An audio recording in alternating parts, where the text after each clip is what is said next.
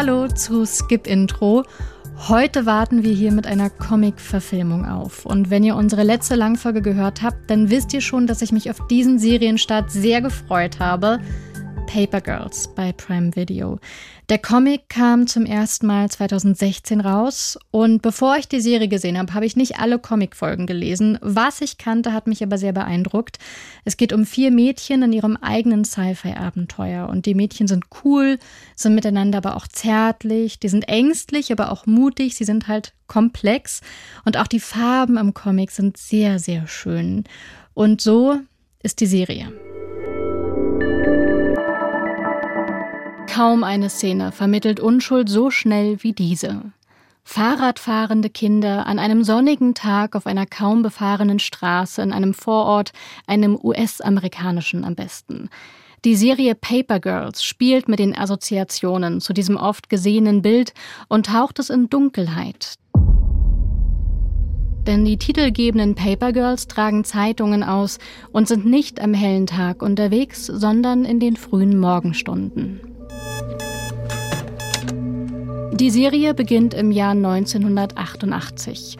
Die zwölfjährige Erin fährt gerade ihre allererste Schicht. Die Kamera folgt den Bewegungen, gleitet dahin wie das Fahrrad auf dem Asphalt.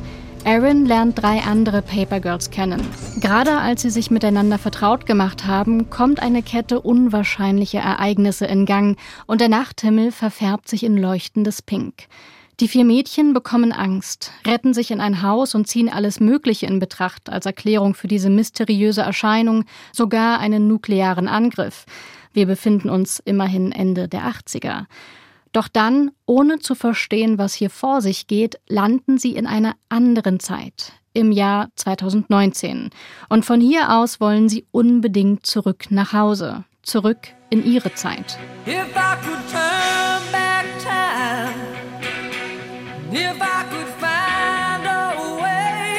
Neben einem Soundtrack aus den am besten gealterten Hits, Hits, Hits der 80er liefert die Serie Paper Girls eine rührende Geschichte über Freundschaft und einige Lebensweisheiten.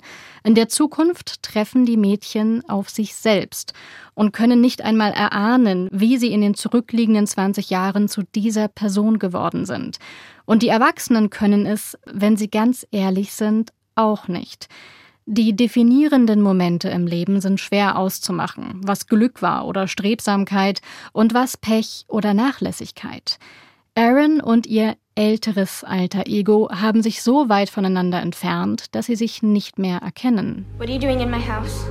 What are you doing in my house? I live here. No, I live here. Die Mädchen sind Fremde im Jahr 2019, aber auch in ihrer Zeit 1988. Sie sind Außenseiterinnen. Mac wächst mit Gewalt und Verwahrlosung auf. Erin ist die Tochter einer chinesischen Immigrantin. Ihre Mutter braucht sie als Übersetzerin für alltägliche Besorgungen. Das Kind Erin ist ihrer Mutter eine Stütze und Überlebenshilfe. Die sozialen Themen der Serie übersetzen sich problemlos in die Realität und verhindern in ihrer Ernsthaftigkeit jegliche Nostalgie. Wir haben die 80er bewusst nicht romantisiert, sagt Schauspielerin Cameron Jones. Für viele war es eine harte Zeit, das wollten wir zeigen. Die Serie basiert auf der gleichnamigen Paper Girls Comic-Serie, 2016 erstmals veröffentlicht und hoch gelobt, auch wegen ihrer Prämisse. Ein Sci-Fi-Abenteuer mit vier Mädchen, die sich selbst helfen und behaupten können. Und das auch im Kleinen ganz ohne Sci-Fi. Neben all den Zeitungsjungen wurde die Figur Mac das erste Zeitungsmädchen. So here you know. Diese Botschaft findet sich bei der Serienumsetzung auf mehreren Ebenen wieder. Wir haben mit vier Regisseurinnen gearbeitet, erklärt Schauspielerin Fina Strasser, mit Produzentinnen und weiblichen Showrunnern. Diese Geschichte ist besonders für einen Comic, für eine Serie, aber auch für die Industrie. Anhand der Serie Paper Girls könnte ein TED-Talk gehalten werden über Vor- und Nachteile einer Comic-Verfilmung. Die optische Umsetzung der Zeitreise und der damit verbundenen Handlungsstränge erinnern oft an 90er Jahre TV und machen schlicht keinen Spaß. Sie hinken dem komplexen Comic-Vorbild hinterher, Außerdem tauchen in der Serienumsetzung von Amazon Prime unter anderem Amazon Bookstores und ähnliches mit einer Selbstverständlichkeit auf, die womöglich der Zukunftswunsch von Amazon ist, aber doch nicht zwingend, um das Jahr 2019 darzustellen. Etwas hat die Serie Paper Girls dem Comic aber voraus, und das spielt sie grandios aus. Das Medium Film bestimmt das Erzähltempo und lenkt die Aufmerksamkeit auf Momente, die im Comic womöglich untergehen und die der Cast toll umsetzt. Die Verunsicherung der Mädchen, das Hadern mit sich selbst und die Überwindung eigener Probleme zugunsten anderer. Die Serienmacher heben die leisen Töne der Geschichte noch deutlicher hervor, interpretieren den Comic so nicht neu, aber geben ihm noch mehr Tiefe. Davon könnten sich viele andere Comic-Verfilmungen eine Scheibe abschneiden. Ich hoffe ja trotzdem, dass Paper Girls eine zweite Staffel bekommt, weil alles, was sich zwischen den vier Hauptfiguren abspielt, wie sie ihr eigenes Leben erkunden, das fand ich sehr gut und das hat mich auch sehr berührt. Ich habe mit drei von den vier Darstellerinnen gesprochen, als es so einen offiziellen Pressetermin gab. Und da habe ich sie auch gefragt, so bei all der Deepness, die in der Serie steckt, was haben sie da vielleicht auch für sich mitgenommen? Wiley Lai Nellette spielt Erin und das macht sie wirklich toll. Und sie hat gesagt, ihr wäre klar geworden, dass man tatsächlich mehr im Moment leben sollte, möglichst frei davon, was passiert ist und was man glaubt, was noch passieren könnte.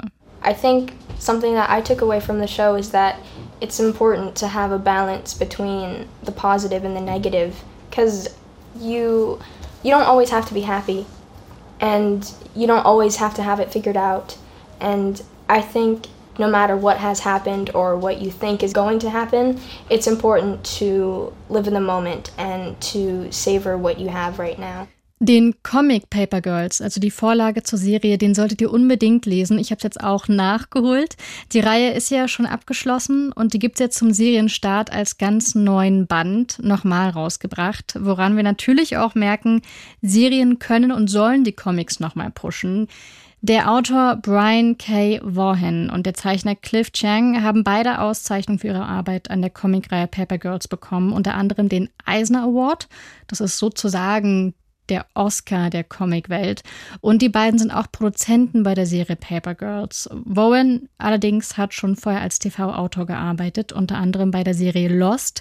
Und produziert hat Paper Girls als Serie unter anderem Brad Pitt. Der hat ja eine eigene Produktionsfirma, die er mit Jennifer Aniston gegründet hat. Plan B Entertainment heißt die.